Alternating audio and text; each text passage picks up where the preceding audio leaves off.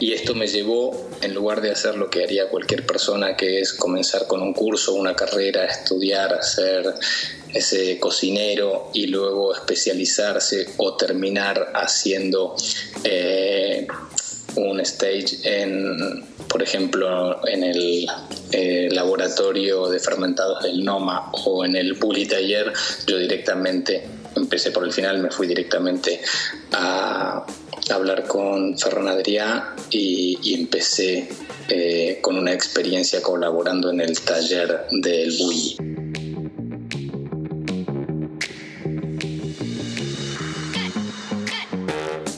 Bienvenidos a The Tasty Podcast. Eh, somos de Gastro Journey y viajamos por el mundo explorando los mejores restaurantes, conociendo a muchos chefs y expertos gastronómicos, los cuales nos comparten sus experiencias y conocimientos. En el episodio de hoy tenemos a Eduardo Martínez, chef del restaurante Brut en Mallorca, uno de nuestros favoritos de la isla.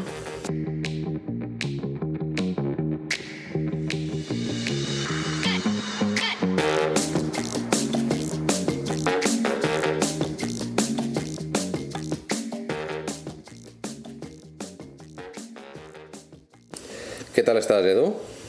Hola, ¿qué tal? ¿Cómo están chicos? ¿Todo bien? Muy bien.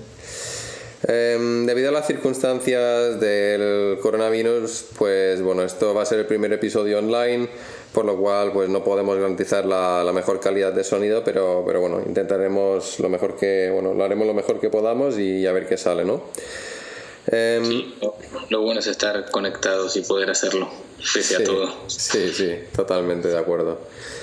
Eh, fue una de nuestras primeras experiencias de, barra realmente con menú de degustación. Y bueno, este es realmente nuestro, nuestro formato favorito de, experiencia gastronómica. Entonces, digamos que nuestra primera cena aquí nos marcó un antes y un después y, y, como que nos demostró que la oferta gastronómica de la isla pues va creciendo y mejorando al día a día. Em, desde entonces, pues estamos yendo a todas las temporadas eh, de Brut y seguiremos yendo mientras no sea posible, ¿no? Entonces, Edu, queríamos que nos cuentes un poco sobre ti. Tú eras publicista antes, entonces, ¿qué es lo que despertó tu amor por la gastronomía y qué es lo que te hizo dar el paso a convertirlo en, tu profesión? Bueno, siempre me gustó la gastronomía, yo creo que antes que la publicidad. Eh, no lo vi desde el comienzo como una carrera, lo tenía siempre como un hobby. En casa se cocinaba mucho, tenía por un lado influencias españolas y de mis abuelos y por otro lado francesas de otro de mis abuelos y se cocinaban cosas diferentes y a mí desde chico siempre me gustó un poco eh, hacer experimentos con, con, la cocina, estar cerca de, de, la gente que cocinaba en casa. Eh, mi padre también hacía licores, entonces desde chico siempre fui mamando un poco eh, la cocina y siempre me gustó probar cosas diferentes, incluso había, todos los viernes íbamos con mi familia, con mis padres a un restaurante diferente y yo recuerdo probar siempre lo que no conocía que había en la carta. Si había ancas de rana, yo pedía ancas de rana con 6, 8 años y, recuerdo eso, que me gustaba mucho probar cosas nuevas. Eh, luego las cosas me llevaron, porque también me gustaba el mundo del diseño, del arte, a estudiar publicidad y a trabajar como creativo publicitario durante muchos años y a la par seguía manteniendo este hobby de cocinar. Eh, hasta que un buen día empezó a tomar, me empezó a, cansar la publicidad, me la empecé a creer un poco menos y me empezó a divertir un poco más eh, la gastronomía, me lo empecé a tomar un poco más en serio, eh, a dedicarle más tiempo, a investigar, a estudiar, a conseguir mejores resultados y, a llenarme un poco más. Eh, no era un paso difícil cuando llevas veintipico de años en una profesión muy establecido, muy bien, eh, plantearte empezar de cero tan grande. Eh, pero ahí como eh, soy bastante impaciente en general, suelo buscar una forma más corta de, conseguir eso que quiero, en todo en general. Y esto me llevó en lugar de hacer lo que haría cualquier persona, que es comenzar con un curso, una carrera, estudiar, hacer ese cocinero y luego especializarse o terminar haciendo eh, un stage en, por ejemplo, en el eh, laboratorio de fermentados del NOMA o en el Bully Taller, yo directamente empecé por el final, me fui directamente a hablar con Ferran Adrià y, empecé eh, con una experiencia colaborando en el taller del Bully, eh, lo cual mm, me terminó de entusiasmar y de convencerme de que eso era lo que realmente me gustaba, aunque también, por otro lado, en esa época yo tenía veintipico de años, eh, vi que era un mundo que no era como yo creía al empezar por ahí, por un, restaurante tan vanguardista que estaba en esos momentos en el número uno del mundo, vi una competencia y una dedicación tremenda y decidí estar mucho más en contacto con la gastronomía, pero seguir manteniéndolo como hobby hasta eso, 10, 15 años después, donde sí, ya con la crisis de los 40 dije, ok, ahora definitivamente me cansó la publicidad y me voy a dedicar de lleno a la cocina, que es cuando hace tres años decidí dejarlo todo y montarme eh, Brut. Interesante. ¿Y, y el, digamos que el stage este que hiciste en el Bulli, ¿cómo fue esa experiencia? Eh, ¿Cuánto duró y, y qué aprendiste ahí?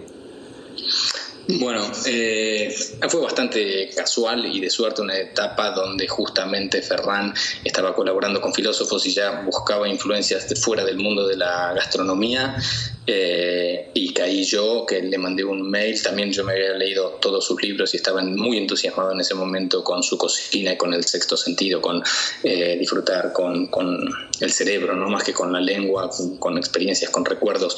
Y yo un poco hacía lo mismo a través de, anuncios en publicidad, causar emociones en la gente. Eh, terminamos comiendo un día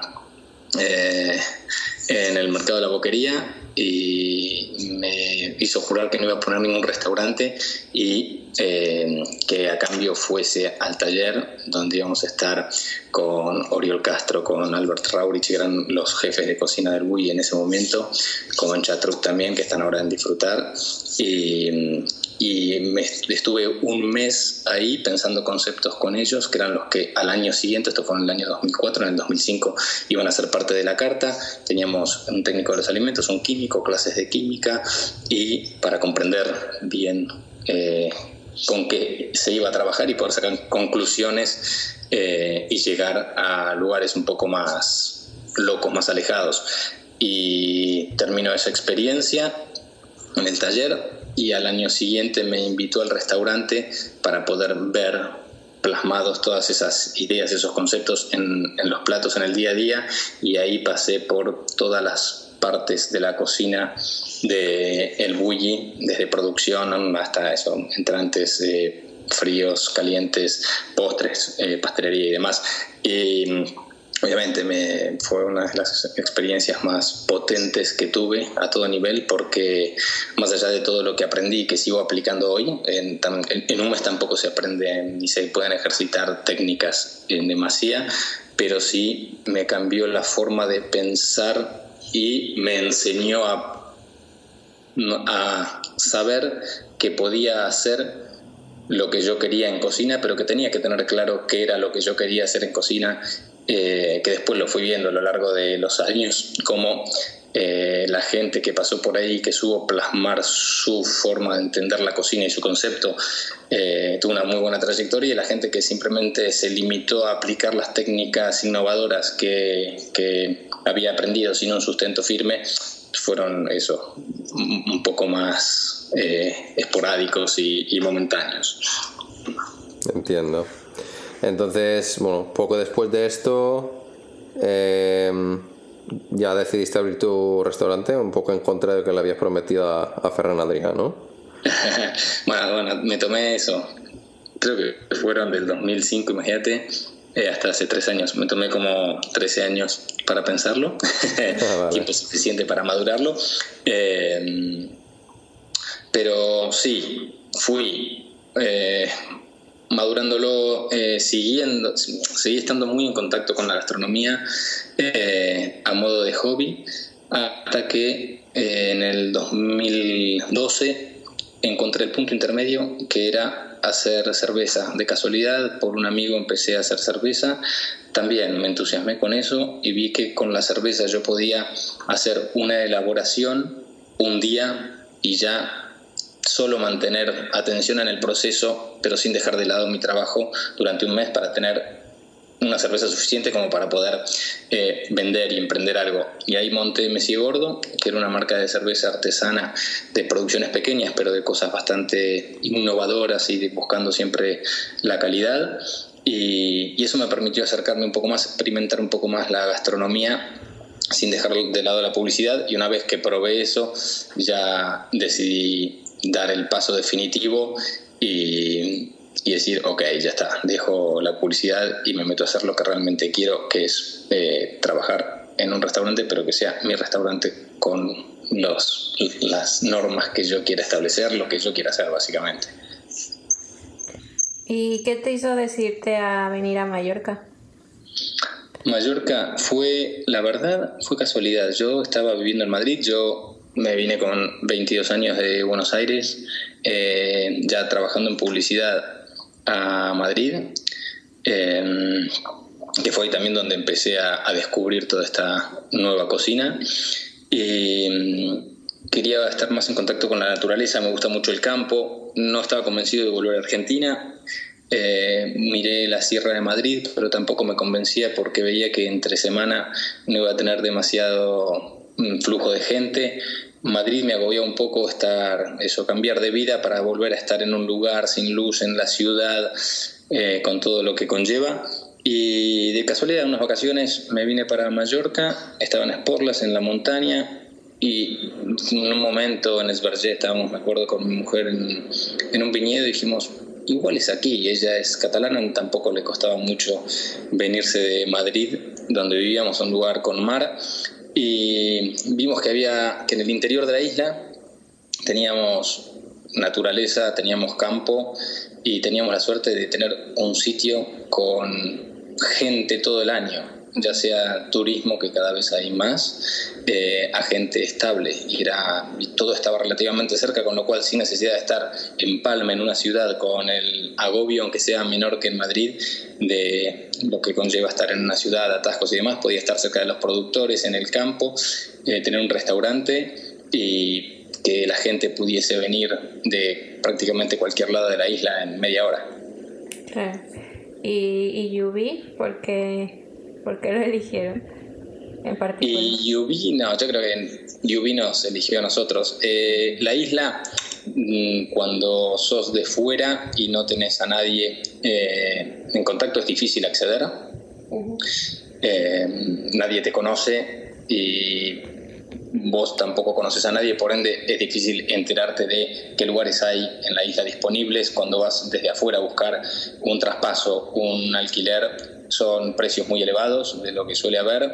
Eh, no veníamos con muchos recursos, veníamos a hacer un proyecto familiar humilde, pequeño, y, y si sabíamos que queríamos estar en el campo. En el campo en sí nos dimos cuenta que no podíamos abrir una casa, un restaurante en una casa de campo por legislación y que tenía que ser en un lugar con una licencia y buscando por el Pla, que era lo que nos gustaba, un poquito la Tramontana, que era también la zona donde nos eh, gustaba para vivir.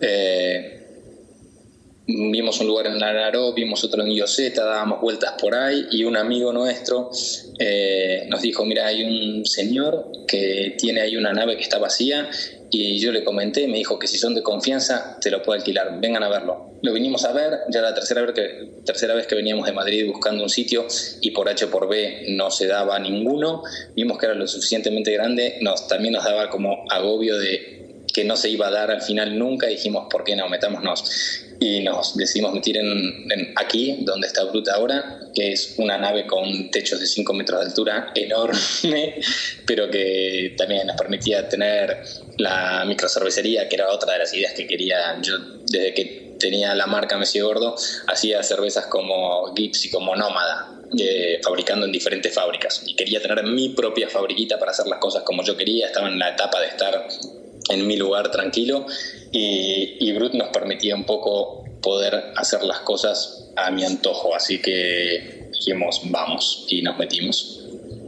Pues quedó muy bonito. Gracias. Sí, nos encanta cada vez verlo. Solo ya las letras y impresionan que están ahí como que parecen que picadas a mano. O bueno, sí, a lo mejor hay lo una, frase de Einstein que lo explica muy bien, justamente, que viene bien para ahora. Eh, en los tiempos de crisis es donde sale la, la- y de necesidad salen las ideas. Y fue un poco así, estaba en una casa, bruta, era una nave, ¿no? Pero antiguamente era una casa, estaba un poco derruida. eh, lo típico, las obras siempre tardan el triple del tiempo que uno cree que van a tardar y también cuestan el triple, con lo cual ya se nos habían acabado los ahorros. Eh, buscamos rescatar lo que había, dándole una vuelta bonita. eh, vimos que había mares en la pared, descubrimos el marés, luego diseñamos la barra como centro del restaurante de hormigón en U. Trabajamos con el herrero de aquí y el carpintero para tener maderas locales, hierro, cosas un poco así usadas. Y como solo teníamos tiempo hasta que terminara la obra y no teníamos más recursos, eh, como para poner la fachada bien, dijimos, ok, vamos a, a hacer que se vea por lo menos que aquí está Brut. Y decimos todo eso, picar el cartel en la puerta y buscar ideas, buscar, había unos tubos de gas y con eso decimos hacer las lámparas y al final terminamos haciéndolo único un poco también por, por eso, por utilizar otros recursos diferentes para lograrlo. Esto no, bueno, a mí me recuerda ahora a cuando Enrique Olvera del Puyol en México, Ajá. que decía que es que realmente es bueno que la cocina mexicana es tan rica debido a también la pobreza del país que les hizo pues probablemente llegar a, a tan siquiera meterse en la boca un chapulín, ¿sabes? Y al final resulta ser una cosa deliciosa. Entonces, bueno, me acaba de recordar a esta historia que, que escuchamos suya, que bueno, que al final también un poco esto, que la crisis te hace llegar quizás a, a explorar cosas que de otra forma no, no explorarías, Sí. como tú has dicho, ¿no? Eh, bueno, pues a nosotros la verdad que siempre nos daba pereza el camino hasta, hasta Lloví desde Palma, pero a día de hoy se ha convertido en una especie de ritual en el que, bueno, casi que cada kilómetro que nos acercamos tenemos ya más ilusión de llegar al Brut, ¿sabes? Es como que parte de toda la experiencia es conducir hasta ahí, porque nosotros, bueno, somos de, vivimos en Palma, pero yo soy de la Sierra Tramontana, ir al Pla era una cosa que no hacía nunca, sinceramente. No porque no me guste, sino no, no se daba la ocasión. Y bueno, eh, ahora eh, tengo, bueno, tenemos más de una razón para ir al, al Pla a menudo. Eh, Sí, hay mucha gente de Mallorca, que sobre todo de Palma, que nos dice que es la primera vez en su vida que está en Yubi. Me dice que no tenía que venir para nada a Yubi, para qué iba a venir a Yubi. Y que desde que están antiguamente había que pasar por el medio para ir al norte, pero ahora con las rondas la gente ni venía. Sí, sí, en, en esa zona es curioso, bueno, el que era nuestro restaurante favorito de antes, que era el Dins de Santitaura, que ya no está ahí, antes estaba en Joseta, también estaba en la misma dirección. O sea, ahí hay varios restaurantes, uno que nos recomendaste tú en su día, que fue el Miseli, que también está relativamente, bueno, todo tirando a la misma dirección si vienes desde Palma. Ajá. Eh, se, han, se han acumulado varios por ahí que son, bueno, que están, que tienen muy alto nivel gastronómico realmente. Bueno, nosotros creemos que tu concepto en la isla pues es, es, es único y, sobre todo muy creativo, que esto pues tiene mucho sentido en el sentido de pues que vienes de la publicidad y que decías que cada viernes pues buscabas aquella cosa que no habías probado, ¿no? Esto hace que nos cuadría todo más. Em, nos, nos sorprende mucho la forma tan activa que tienes de, pues, de usar procesos de fermentación, que, que, bueno, es algo que recuerda más a algo que, te- que se ve más en Dinamarca, ¿no? quizás que no, que no en esta isla. Entonces me gustaría saber un poco de, de dónde te has inspirado a la hora de crear este, este concepto. Bueno, eh, la verdad es, como, como te comentaba antes, ir a contracorriente es una consecuencia de una condición mía, así como me gusta empezar por el final o buscar atajos. eh, también me gusta eh, hacerlo todo, siento eh, entusiasmo y, disfruto el mérito de poder lograr las cosas desde el principio. Eh, por ejemplo, en general vas a un, un- alguien empieza con un restaurante gastronómico en general eh, comienza por respetar el producto y, y las conseguir las mejores cosas que pueda para hacer buena cocina. Por ponerte un ejemplo, eh, busca el mejor parmesano que tenga. Si va a ser eso, eh, un estofado y busca un vino, un barolo espectacular, un vinagre de Módena y, y se esmera eso en la ejecución, en los puntos, en las cocciones, en la presentación eh, y luego poco a poco se aventura a ir modificando el producto con técnica, ¿no?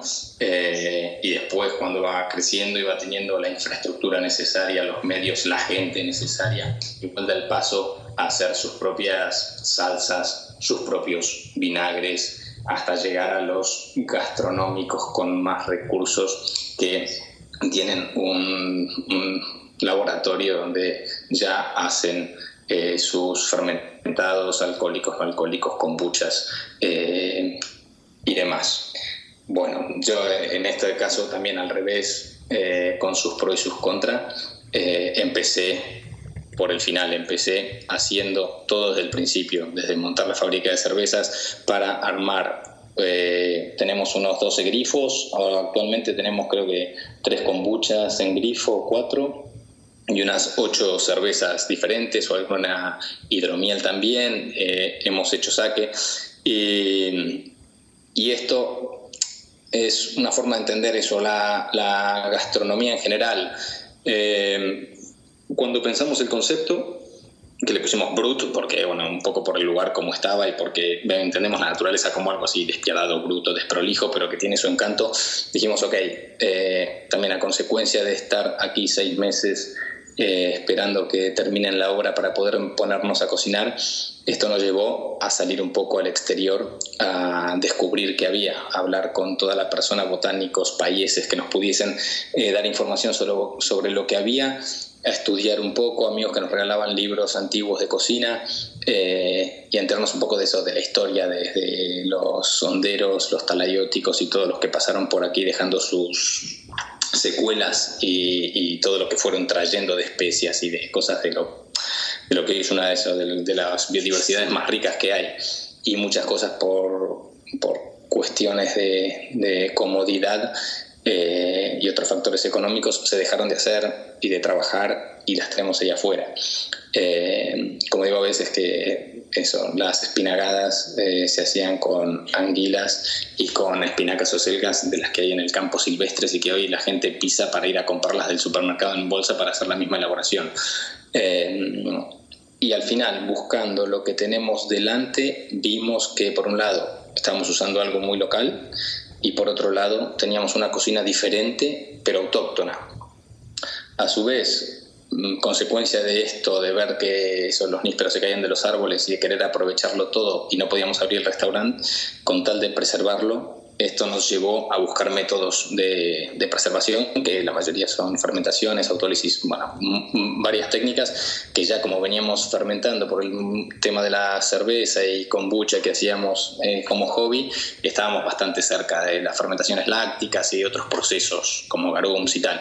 Y, y esto fue por preservar la comida, al final un mismo producto se transformaba en un producto y un sabor diferente, entonces hacíamos una cocina igual que parecía un poco más asiática, pero siendo con producto de kilómetro cero, digamos. Eh, y, eh, y, fue una consecuencia. Después, eh, también el hacer todo desde el principio, también te quita la oportunidad de poder dedicar el tiempo y el foco en una sola cosa para practicar una técnica, una ejecución o centrarte en algo en particular, con lo cual obviamente no me va a quedar igual a mí eh, un katsubushi que a un japonés que lo viene haciendo hace 100 años porque lo, por autodidaxia, por aprender en poco tiempo y por tener poco tiempo para ejercitarlo. Sí que obviamente en vez de querer hacer lo que hace un japonés, igual agarro un cerdo negro y hago un butabushi de cerdo negro mallorquín y buscamos darle una vuelta para tener productos que no se encuentran eh, a disposición en el, en el mercado y con lo cual nos hace hacer una cocina diferente y única. Es verdad que eh, si bien es como un reloj, eh, vos ves solo un, un inmaculado con tres agujitas, pero para que veas eso tan limpito, atrás hay una obra de ingeniería magistral, hay muchísimo trabajo. Y, esto es lo que al final nos pasa un poco, por querer hacerlo todo, nos, no podemos llegar al lugar que queremos de controlarlo todo a la perfección para tener una ejecución. Primero, obviamente también por, por los medios, ¿no? Eh, una ejecución eh, perfecta y centrarnos en qué hacer todas las técnicas también cuando la temporalidad y el aprovechar el producto y lo que hay nos, nos obliga a cuando un plato está prácticamente como nos gusta, cambiar e ir a por otro que tiene un tiempo, ¿no? La repetición hace la perfección también. Claro. Entonces, ¿crees que te faltan horas del día, ¿no? Para llegar a, hacer todo lo que quisieras, tal vez, o... Eh, sí, no, lo que faltan obviamente son, son recursos. Yo creo que por un lado, eh, también eh, la edad te da sabiduría te da experiencia, pero también te quita velocidad y te quita cierta capacidad o te cambia. En mi caso particular hay gente que no. las ambiciones que, y la energía que tenés con 20 años, aunque carezcas de otra cosa,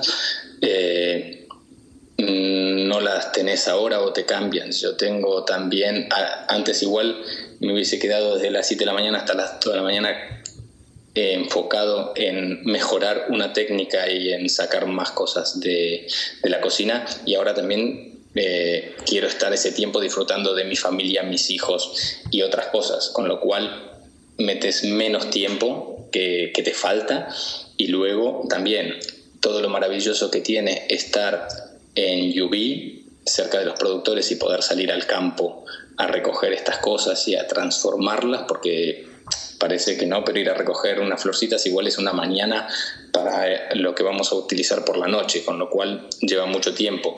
Y mmm, no es una urbe que te va a dar 100 personas por día. Eh, viene poca gente, entre semana y fuera de temporada incluso es más difícil, con lo cual no podés tener los recursos para tener una persona que vaya a buscar flores, otra que fermente, otra que haga otra cosa. Uno es el que tiene que hacerlo todo. Entiendo. lo de las flores nos recuerda también a, a Santitaura, que también, bueno, él por lo visto también va eh, siempre por las mañanas por ahí, por Yoseta, por su casa, a buscar las flores que usa en la noche. Que, que bueno, que parece que es un, un proceso que, que, también que disfrutáis de principio a fin, que obviamente está pues muy bien. A mí a mí lo, de todo lo que escucho que dices, eh, veo que tú mismo ves que aún hay un margen de mejora enorme y, a nosotros ya nos encanta de por sí el Brut. Y eso, bueno, eso solo nos puede dar más ilusión por volver cada, cada temporada. Y, bueno, eh, que dices que fuera de temporada no van tanta gente, yo casi casi que es cuando más lo recomiendo porque es cuando das la mejor hora además de, cena, porque es a las ocho y media, creo que en verano es siete y media y diez y media. Entonces, claro, yo a las siete y media no estoy, no estoy tan acostumbrado a cenar, a las diez y media luego hay que volver a esta palma. Em, aconsejaría a la gente que también aproveche esta temporada pues de de invierno para visitarte, que además, bueno, con la gente, te encontrarás más gente local, imagino, pero que esto para nosotros al menos siempre es muy agradable también el intercambio y llegas a conocer más, ¿no? Sí, totalmente, y también es una experiencia generalmente, puede que menos festiva, pero, pero puedes disfrutar de otros productos que no hay, porque no siempre en la temporada de verano está todo.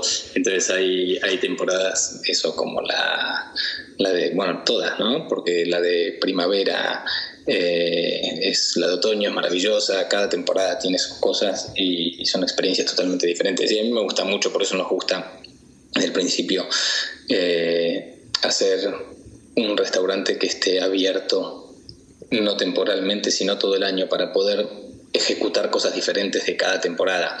Em, por otro lado, también eh, que esto jugó un papel eh, no predominante, pero sí lo teníamos ahí. Eh, mi chica también es profesora de yoga y, y tiene conocimientos ayurvédicos, con lo cual buscamos entre todo esto tener, si bien es verdad que aunque en casa igual comemos carne una vez a la semana y tratamos de que sea eh, o de casa o, o lo más lo menos eh, industrializada posible en el proceso. Aquí igual tenemos varios platos en un solo menú, pero dentro de eso sí tratamos de que sea un menú equilibrado y por ejemplo siendo un menú de 12 pasos por la noche eh, siempre la idea es que te vayas lleno pero no pesado, que sea bajo en hidratos de carbono, eh, tener eh, proteínas y vegetales, dentro de eso tener fermentados para tener probióticos, tratamos de equilibrar un poco, que también en parte eso nos hizo declinarnos más por hacer nuestro propio pan, buscar formas de hacer panes nuevos con cereales de aquí y buscar siempre cosas diferentes eh, dentro del el mundo probiótico y fermentación y, demás, que bueno, que no, no, no es algo tampoco tan raro porque en la tendencia vemos que, hay mm, bastantes eh, cocinas que están centrando eh, las elaboraciones y las técnicas con el fermentados con garums, eh, con bastantes técnicas ancestrales así probióticas y no procesadas. Sí, de hecho hay un, restaurante que fuimos hace, bueno, hace unas pocas semanas antes de que nos pusieran en cuarentena. Em, que por cierto el último restaurante que podemos visitar antes de poner en cuarentena fue el tuyo. Em, en, en, Londres hay un restaurante que se llama Silo y bueno, fue, fue el primer restaurante de, con un concepto de zero waste, es decir, que no, no, hay, no hay basura, exacto, no hay desperdicio, se aprovecha todo al máximo. Eh, nos recordó bastante a Brut pues porque tenían 300.000 mm, cajas con fermentos dentro y bueno, digo, hostia, esto podría ser Edu, ¿sabes? Em, entonces, eh, a ti es un concepto, bueno, yo creo que parcialmente lo introduces, por lo que, bueno, antes lo hablábamos, que por ejemplo usas la cara del cerdo entera y tal, pero es un, es un concepto que te gustaría introducir, esto de eh, el menor desperdicio posible, eh, aprovechar al máximo cada producto, etcétera. sí, la verdad es lo que me encantaría hacer.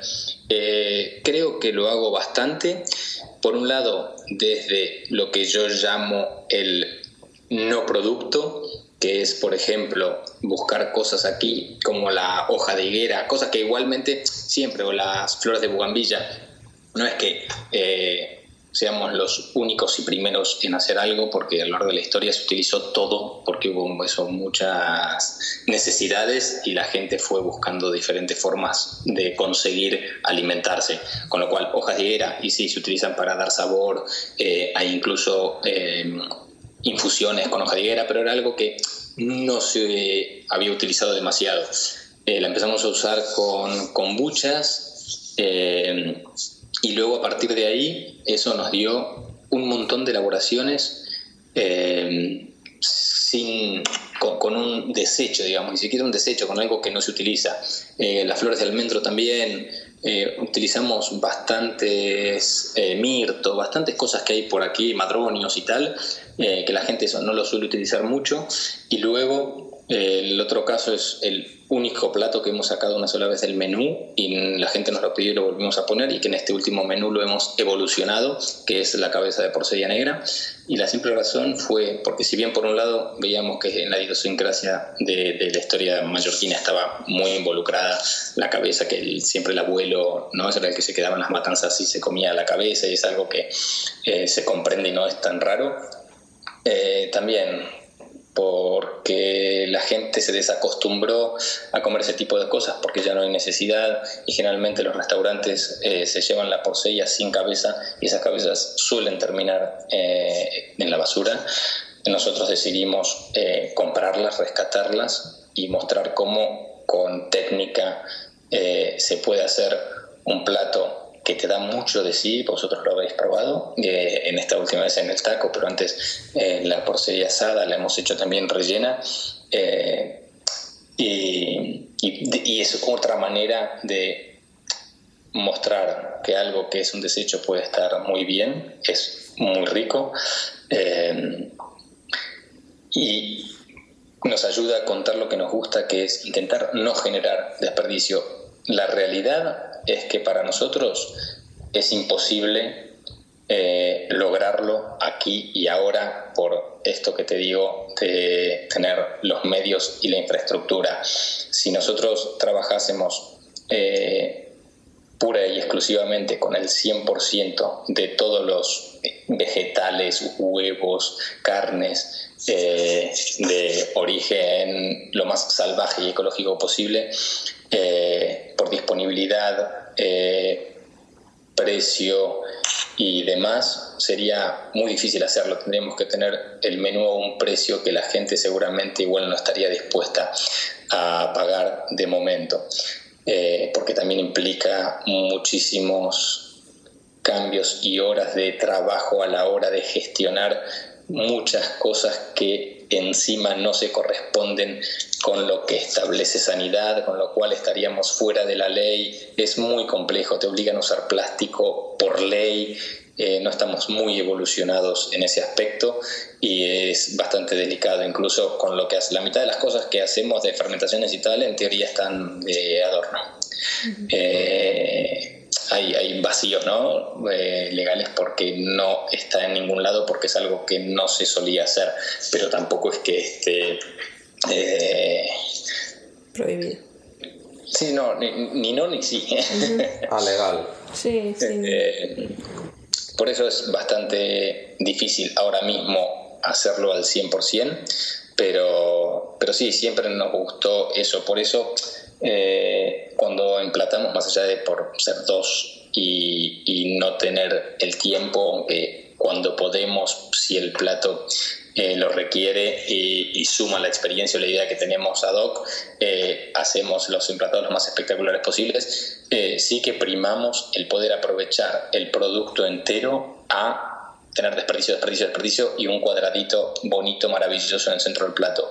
Preferimos, ya sea por sabor, por aprovechamiento, por todo, utilizarlo todo. Que esto a su vez, por muchas veces, por no tirar el producto, eh, tenemos que trabajar tres veces más para la reutilización de esos, por ejemplo, huesos eh, o la fibra de la yuca para luego extraer de ahí eh, un espesante natural en lugar de comprarlo, que es muy barato y más fácil, pero por no tirar al final terminamos haciendo fondos, colágenos y cosas con productos que tenemos para volver a meter en el plato el 100% del alimento que estamos eh, cocinando, que también es una cosa un poco budista, que ellos tienen la filosofía, si cortan una berenjena, utilizan hasta la parte verde y buscan la forma de que eso se pueda comer para poder aprovecharlo. Eh, bueno, intentamos dentro de lo posible aplicar esa filosofía. No siempre se puede y, como te comentaba antes, a veces un plato no es tan bonito como, como te parece.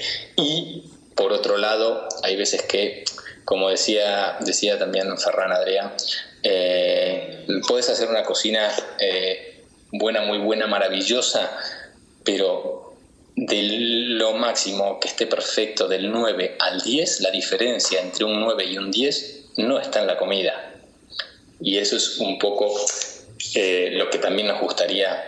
A veces tenemos una idea de cómo la experiencia eh, lo que está alrededor, que lo consideramos obviamente no tan importante como la propia comida, porque nos centramos, como ya sabéis, en la comida en sí, y si tengo que gastar dinero en aclimatar la sala o poner producto, vas a comer un caviar más rico con más frío en la sala que, una cosa menos rica y, gastar dinero donde no corresponde. Pero sí que hay veces que hay...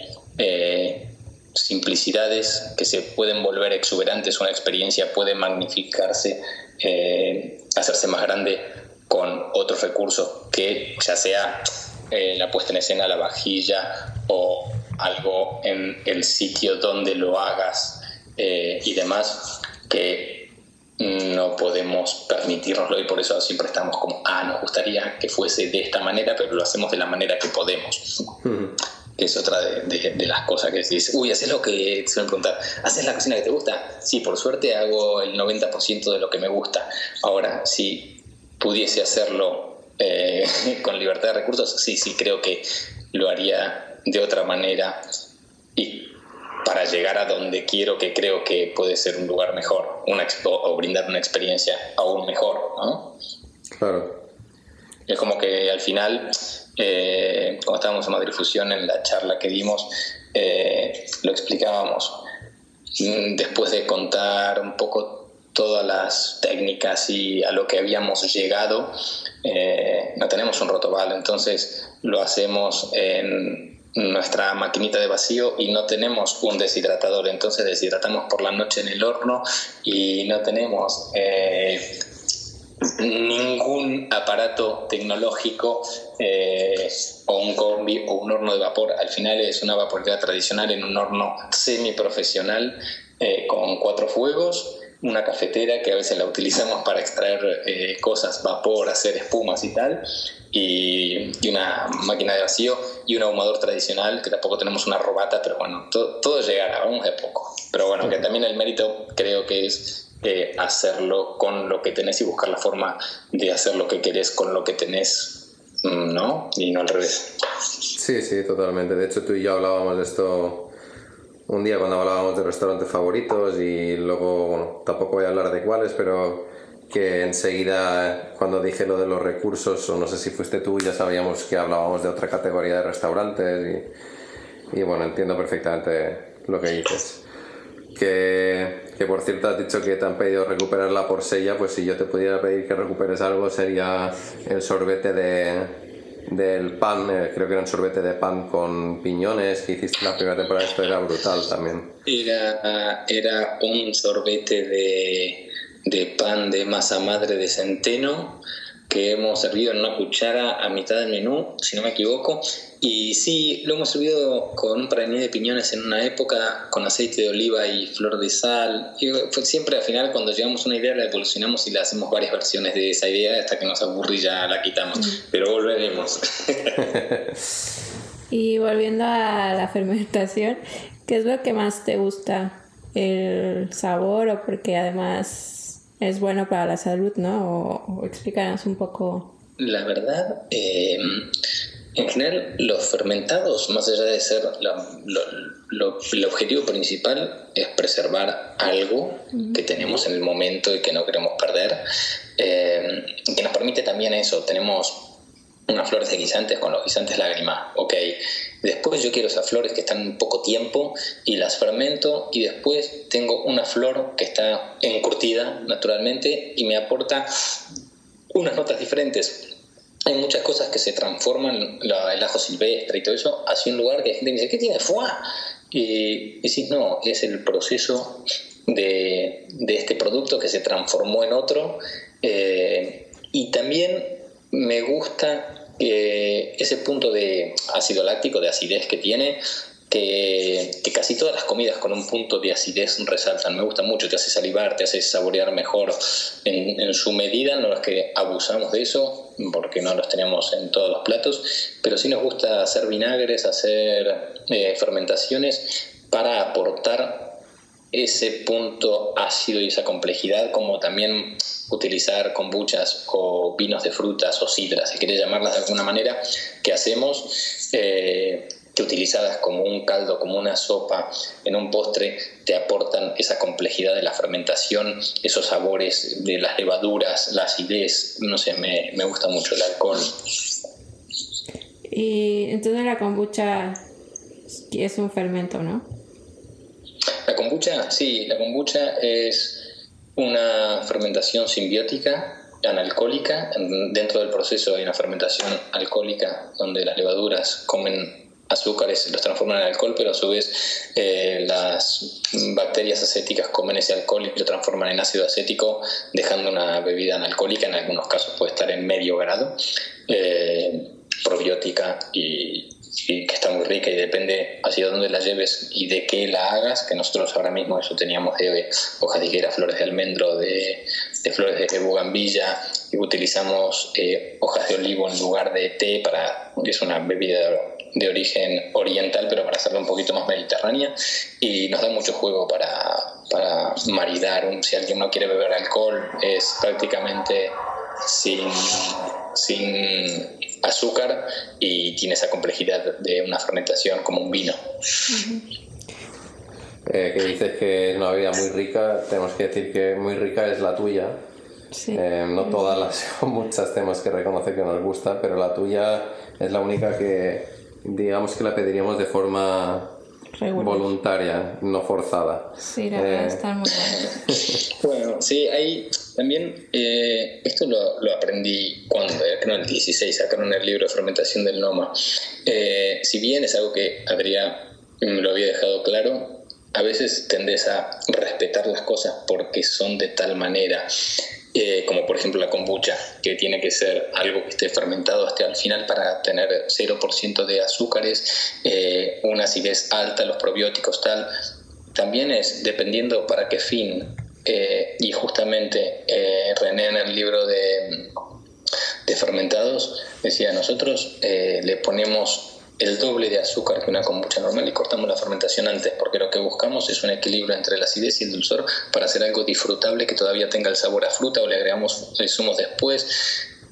Era como que se saltaba todos los protocolos y al final o hay gente que puede decir eso, ah, eso no es kombucha o no es eh, clásica, da igual, no importa, que es, es, algo que es lo que yo quiero para dar una experiencia.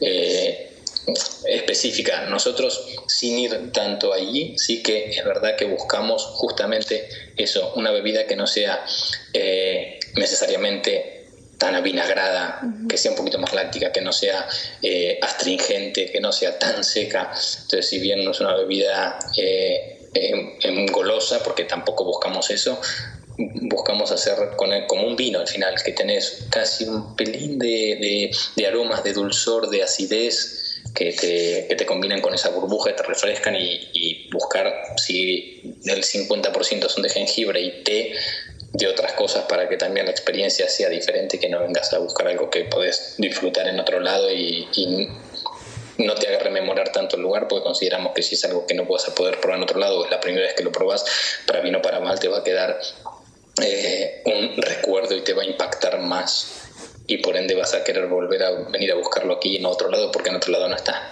Claro.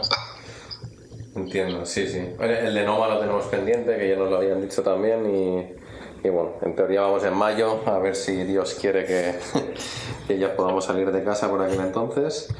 Eh, es verdad que hay un sitio más que ahora me acabo de acordar que, que bueno, ah, esto es el Vespertine en Los Ángeles. Ese ya, si no lo conoces, te lo voy a pasar loco porque estoy seguro que, que te van a gustar algunas de sus ideas.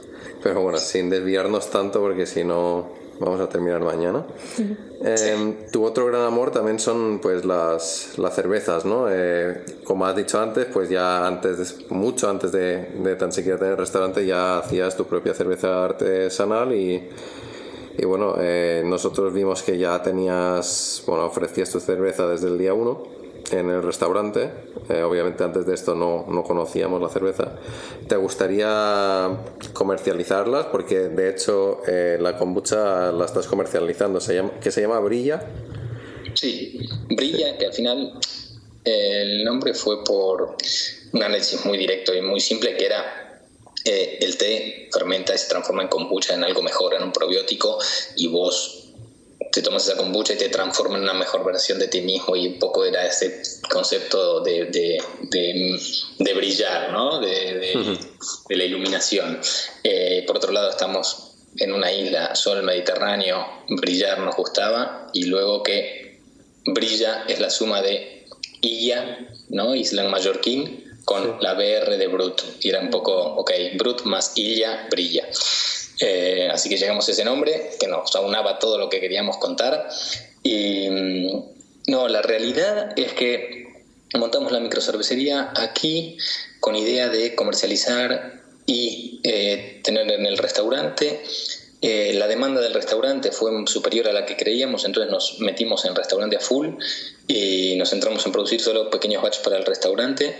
Y luego, por una cosa que nosotros no sabíamos, que tenía que estar la cervecería separada del restaurante si queríamos comercializarlo, no podíamos tener otras cosas que nos gustan como vinos naturales y cervezas eh, y perdón eh, hidromieles y, y, sidras y otras cosas que hacemos. Eh, dijimos, ok, no podemos comercializarla. demos el paso a que comercializar la kombucha, que la gente ya nos la estaba demandando y veíamos que era algo que no había fuera, marcas de cerveza hay, si bien puede haber una más, ¿por qué no? Eh, ya hay en la isla, y, y kombucha mallorquina era algo que igual se echaba más en falta y que la gente la demandaba y dijimos, ¿por qué no? Entonces decidimos dar el primer paso para poner en el mercado eh, la kombucha y, ya llegará cuando podamos hacerlo fuera del restaurante por legalidad eh, y tiempo y gente poder hacer estas cervezas que nos gusta hacer tanto en Brut para que la gente las pueda consumir fuera también, claro. Entiendo. Em, bueno, de hecho nosotros vimos, la primera vez que vimos tu kombucha fuera de, de Brut fue en, en Bar La Sang. Y bueno, tendrás que decirnos dónde más encontrarla. En estos tiempos. Es más importante aún mantenernos sanos, así que... Y hablando de la cerveza también, bueno, una cerveza que ha, sonado mucho por las redes sociales es la que hiciste en colaboración con los de Adult Brewing, que es la Lassi Gose macerada con ensaima albaricoque y sobrasada, que me parece pues un concepto interesantísimo y nunca, bueno, nunca había escuchado obviamente. Eh, ¿Cómo fue la idea? ¿Cómo llegó esa colaboración? Bueno, eh, Sebas, que es un amigo, eh, abría Adalt y es muy típico en las microcervecerías hacer colaboraciones. Mundo Craft se hacen colaboraciones entre dos casas simplemente como excusa para poder hacer algo diferente, notorio y mostrar el buen rollo entre, entre las casas. Como ellos eran nuevos, dijimos, ah, buenísimo, vamos, eh, ya tenemos la excusa para hacer una colaboración y, y dar a conocer un poco más a Dalt, eh, para lo cual dijimos, no, vamos a hacer una pale ale u otra cerveza normal más, ya que hacemos una edición limitada y una colaboración puntual que hay que unar tiempo y muchas cosas para poder llevarla a cabo, hagamos algo que represente un poco Mallorca, ¿no? Y nuestra filosofía de Brut, que es hacer cosas diferentes. Eh, pensando en, ok, una cerveza que represente Mallorca, lo más iconográfico, ensaimada, ensaimada trigo, cerveza de trigo hay, perfecto, cierra. Por otro lado, decimos, ¿tienes Saim? Bueno, ya que tienes Saim, elijamos una que tenga sobrasada, que también es muy mallorquín, y agarramos la de sobrasada y albaricoques, que también albaricoques de porreras y cervezas de trigo con frutas, suele haber muchas, eh, y este estilo alemán, por ejemplo, eh, Goce las tiene, y como es un estilo que además de trigo lleva eh, un punto de sal, porque en la zona donde nacen es, el agua es un poco salada, acá la emulamos como se suele hacer en otros sitios, con sal, en este caso sal de Strang que teníamos aquí también. Entonces, eh, nada, terminamos haciendo una Goz con ensaimada y albaricoque, ese punto frutal, trigo, eh, punto salino. Y para hacerla más refrescante y porque nos gustaba, eh, decidimos agregarle la parte del lassi, que es este postre indio que es un yogur con fruta y sal. Entonces ya teníamos la parte del albaricoque, la parte de la sal, eh, y entonces le agregamos lactosa, que es el azúcar de, de la leche, que tiene un poder edulcorante bajo y no es fermentable por las levaduras, entonces nos deja un fondo con un puntito lácteo también tiene una fermentación láctica esta cerveza, entonces conceptualmente cerraba muy bien hacer una, una lassi goce de albaricoques y, bueno, de ensaimada con albaricoques y sobrasada. Y lo de la sobrasada básicamente es anecdótico eh, porque la cantidad es muy poca y al final tampoco buscamos hacer una cerveza de, de sobrasada y pimentón, que es otra cosa que ya se verá, pero bueno, por, por eso decidimos esta. Suena bien, suena que, bueno, que claramente había pues es una idea muy clara detrás de, de todo esto y, y, te demuestra un poco cómo va, bueno, cómo funciona toda tu cabeza, que todo tiene su sentido, ¿no? ¿Te vas dando cuenta? Sí, sí, intentamos que todo, que nada sea gratuito. eh, bueno, para terminar siempre hacemos unas preguntas generales, eh, cortas, intentar contestarlas con una palabra o dos. Eh, nunca suele salir bien, pero intentaremos que se contesten con una o dos palabras, ¿vale? Entonces, la primera sería, eh, ¿cuál es el mejor restaurante que hayas visitado a nivel mundial como cliente y cuál te haría mayor ilusión ir que aún no hayas ido? Bien. Eh, Buah, mejor, restaurantes que me vienen a la cabeza ahora, eh, de Seiji Yamamoto, el Ryujin en Tokio, fue una gran experiencia. Y eh, el seguí de Can Roca cuando fui, cuando tenía tres estrellas y cuando tenía dos. En el 2004, cuando tenía dos estrellas y antes de mudarse fue otra de las mejores experiencias gastronómicas que tuve, que me acuerde ahora. ¿Y qué más? ¿Y algo que no hayas ido y que te gustaría ir? Mm, mira, una, ciudad que tengo pendiente. Eh, Moto de Omaro Cantú es un restaurante que se suicidó hace un, par de años eh, y es era uno de los restaurantes más innovadores que vi en mi vida y que me hubiese gustado y que tenía pendiente ir. Con lo cual, que estaba en Chicago. Eh, quedándonos en esa misma ciudad, me gustaría ir a, a Línea de Aschatz en Chicago también. De hecho, Aschatz es el que también dice que el único restaurante que ha repetido en su vida, creo, o el único que ha repetido en Los Ángeles es el Vespertine que te decíamos. Bien, hay que ir al Vespertine. eh, y la misma cosa, pero en Mallorca, un restaurante que te guste, no tiene que ser tu preferido, pero un restaurante que te guste mucho Mallorca y otro que no hayas ido y que te gustaría ir.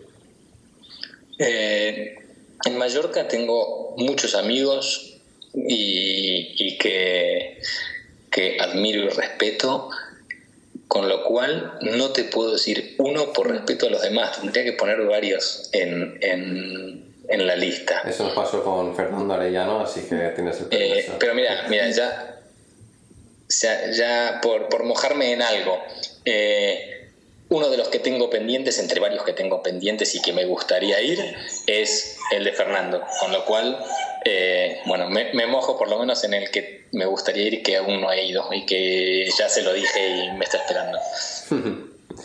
y bueno, di unos cuantos que te gusten, no tienes que decir solo uno de Mallorca, así no quedas mal con nadie. Son como 10. Dilos, ha pasado exactamente lo mismo con Fernando. Siempre está eh, bien, sobre todo en estos tiempos. Hay, hay, hay, muchos de. Eh, hay muchos restaurantes de compañeros que tengo pendientes ir, con lo cual no puedo hablar de un montón, lamentablemente, que me gustaría, que son muy buenos y que tengo pendiente ir, por lo que todo el mundo sabe, al final eh, libramos el día que libran todos, entonces nunca tenemos la oportunidad, estamos abiertos todo el año, con lo cual tampoco es que estamos cerrados cuando otros estén abiertos y, al final por familia y tal terminamos saliendo muy pocos. Eh, de estos... Eh, restaurantes a los que fui y me lo pasé muy bien. Bueno, eh, Deans, que comentabas de Santi, me gusta mucho. Clandestí, que es otra barra con, con, una cocina diferente, pero un concepto también de los que nos gusta a nosotros, menos tradicional en cuanto a sala también. Eh, mi serie, mi amiga Marga también es un lugar que, que, disfruto mucho de ir a comer cocina mallorquina de mercado con el mérito de pensar un menú entero, degustación o dos eh, cada día, dependiendo de lo que hay en el mercado. Eh, y bueno, desde el jardín de Mac obviamente, Andreu, Genestra, hay, la verdad que hay muchísimos lugares. Yo tengo muchos pendientes, pero hay muchísimos lugares a los que ir a comer y disfrutar en la isla. Es impresionante. Por el tamaño de la isla, la oferta me parece que está muy bien. Totalmente, sí, sí.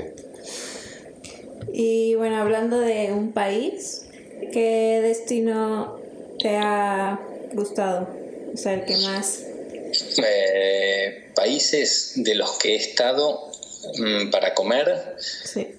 Eh, el que más, yo creo que el que más es Japón. Japón, si bien no lo conozco entero, de todos los lugares de Japón a los que fui y las veces que fui, siempre fue increíble. Siempre. Es muy difícil, te tenés que equivocar demasiado para que no comer bien. Bueno, depende, ¿no? Si te gusta ese tipo de cocina. Pero todo desde la, la, formas, la técnica, la ejecución, eh, los ingredientes, todo me parece maravilloso en el estilo que sea, mi cocina de Japón. Y después me gusta personalmente mucho la comida indonesia y la tailandesa. De ambas eh, veo más rica la tailandesa y es otro de los lugares donde voy y por también por el, tamaño de, Bangkok eh, combinado con las cocinas locales de distintos lugares de Tailandia es otro de los lugares donde me gusta mucho su cocina. ¿Y cuál te gustaría ir y que aún no has ido? ¿A, Perú, definitivamente. Lo tengo al lado, lo tenía al lado de Buenos Aires y justamente por tenerlo cerca es como, no, no voy a ir ahí, que ya iré. Y acá desde Europa digo, no, si voy, voy a Argentina, donde como muy bien, pero diferente. Eh, no me voy a ir a Perú, pero sí, en algún momento me iré a, comer a Perú. México es otro lugar de los que fui de, de América, donde también comí muy bien y es una cocina que me gusta mucho. Ah, coincidimos bastante en todo porque Japón y Perú son nuestros destinos que no hemos ido y queremos ir y, y bueno, la comida mexicana es de nuestras preferidas.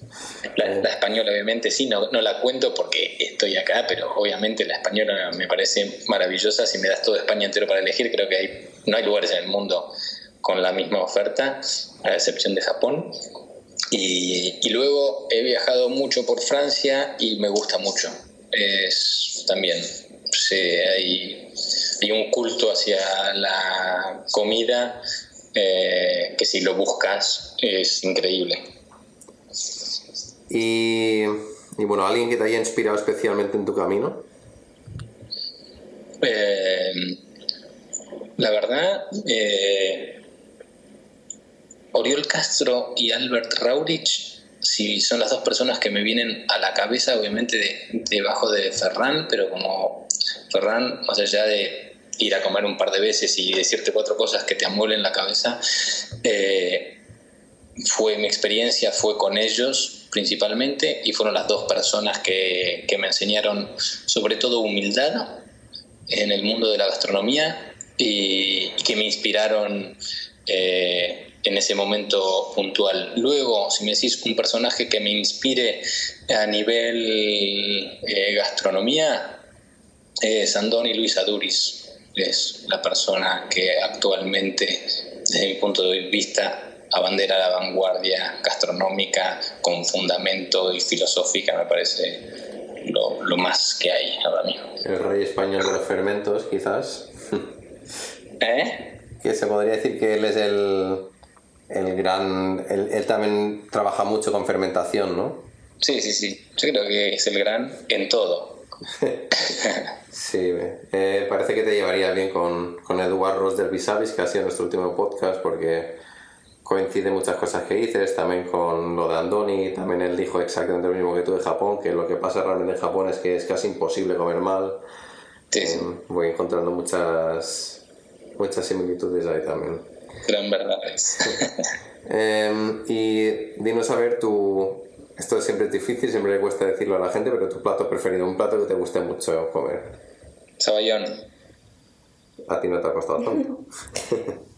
no, obviamente es, es, muy difícil, hay miles, pero es el más iconográfico porque justamente cuando te contaba que yo me iba eh, con mi familia todos los viernes a un restaurante diferente, si había saballón lo pedía siempre en todos lados. Igual era que me gustaba el alcohol de chico, pero me parecía espectacular tener esa espuma maravillosa de huevo y marsala con nueces. Me parecía, y como es algo que no se acostumbra a hacer y no lo tomo prácticamente nunca, eh, lo disfruto tanto y ahora me la me parece maravilloso. Eh, lo que sucede en someter al baño María ese huevo con vino es perfecto. ¿Y qué no puede faltar en tu nevera? ¿Qué no puede faltar en mi nevera? Eh, la verdad, esto es, esto es al revés, acá sí me costó. Nada, me da exactamente igual. Yo, a mí no me gusta hacer dos veces lo mismo. Cocinar dos veces lo mismo no me gusta. Con lo cual, lo que más me puede divertir es abrir la nevera. Porque si mi mujer se va, igual yo no compro en una semana y como bien y diferente todos los días. Porque me divierte hacer, inventar algo con lo que hay, con lo que la gente diría que no hay para comer, y sí, ahí depende de lo que hagas y cómo lo hagas, es, es algo, pero me da igual, la verdad. Si hay parmesano es genial y hago una cosa con parmesano. Si lo que hay es un pedazo de carne que estaría, que eso me gusta que haya, eh, lo hago de otra manera y si no, siempre hago algo. La verdad, no hay nada en particular que, que quiera, disfruto de muchas cosas. Puedes venir aquí a pasar la cuarentena con nosotros, que tenemos Necesitamos un poco de creatividad con, con este armario que estamos sin ideas ya. Qué bueno. Eh, ¿Qué es lo que más rabia te da ver en tu cocina? Eh, déjame pensar. Eh, de tu restaurante. ¿En la cocina de mi restaurante? Sí. Eh, la verdad que soy desordenado y todo, pero sí, me da rabia ver cosas a medias, desorden o cosas que no estén bien hechas por descuidos innecesarios. ¿Y lo que más te gusta? Que esté todo bien hecho a tiempo y en orden. ¿Y cuál crees que será la siguiente moda gastronómica? ¿Algo que crees que vaya a pegar fuerte? Em, em, la verdad que es una lotería. Creo que la tendencia va, como vos decías, hacia el zero waste eh, y que y al mundo de cuidarse sano está claro que ya la carne y la industria cárnica tiene una fecha de caducidad, no es sostenible para el mundo, no hace bien, el ganado, todo a la larga va, va a menguar. Está claro que el hombre, eh, como es intrínseco del hombre y le encanta, buscará la forma y siempre habrá una forma de hacerlo más ético, de justificar y seguirá existiendo.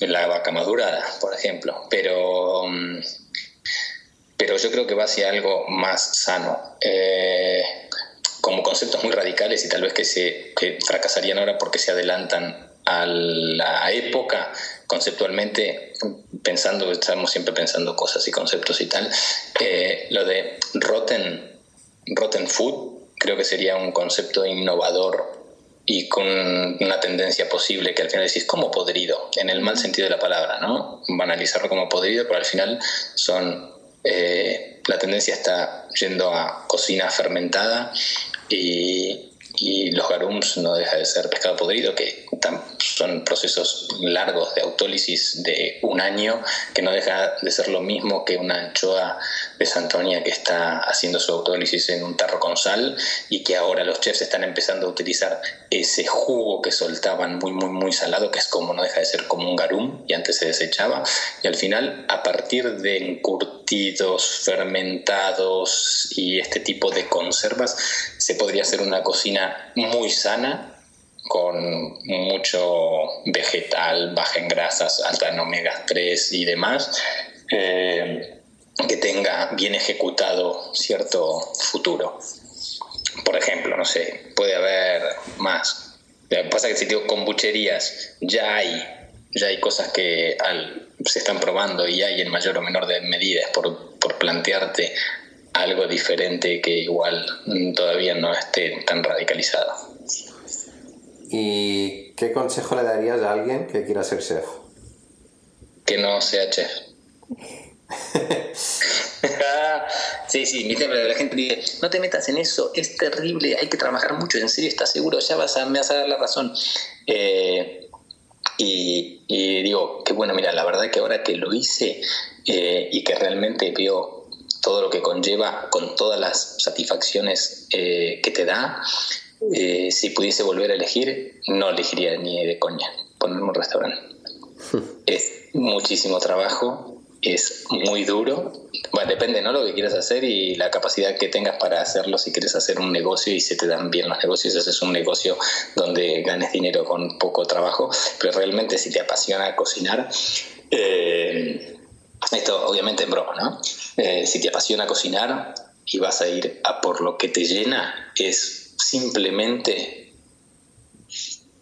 no condicionarte con lo que debería ser. Vienen chefs con formaciones igual francesas o determinadas. A mí me dijeron que hay que hacerlo así y esto hay que hacerlo así. ¿Por qué se hace así en este lugar con bajo estas normas, pero no tiene otro lugar del mundo se hacía de otra manera?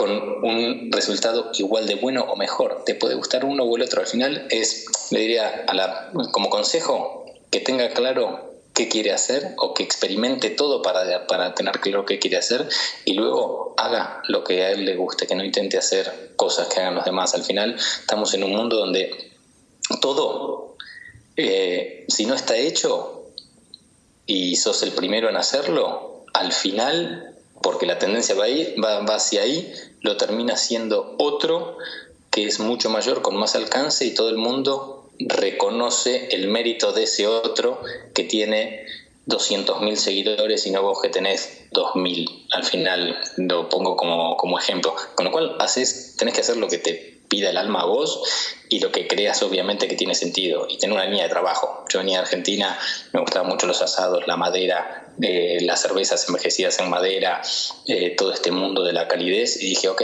en Brut voy a utilizar la madera. Y me armé mi hilo conductor y al final terminamos utilizando de acá cipreses y pino eh, para hacer espumas y aromas y salsas y, un ahumador con ahumamos con almendro y con encina y algarroba y aromatizamos y al final terminamos haciendo eh, una cocina con una línea más allá de que es muy muy diversa y cambiamos mucho de un eh, menú a otro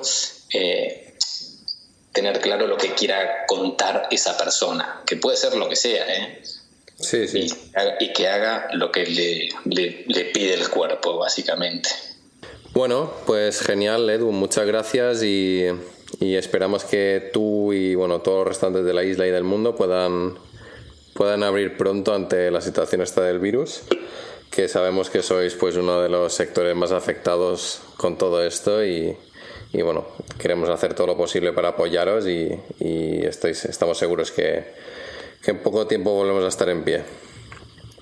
Bueno, muchísimas gracias a vosotros por darme esta oportunidad de poder contar mi experiencia y gracias porque sé que vosotros sois uno de los que tenéis iniciativas para apoyar a nosotros los pequeños eh, restaurantes que obviamente nos vemos afectados y gracias a vosotros y a la gente que es consecuente con, con esto eh, nos apoya y esperamos que cuando vuelva toda la normalidad poder volver a llenar la sala y a haceros disfrutar y disfrutar nosotros también. Genial. Pues nada, un saludo. Gracias. Un saludo. Hasta la próxima. Chao chicos.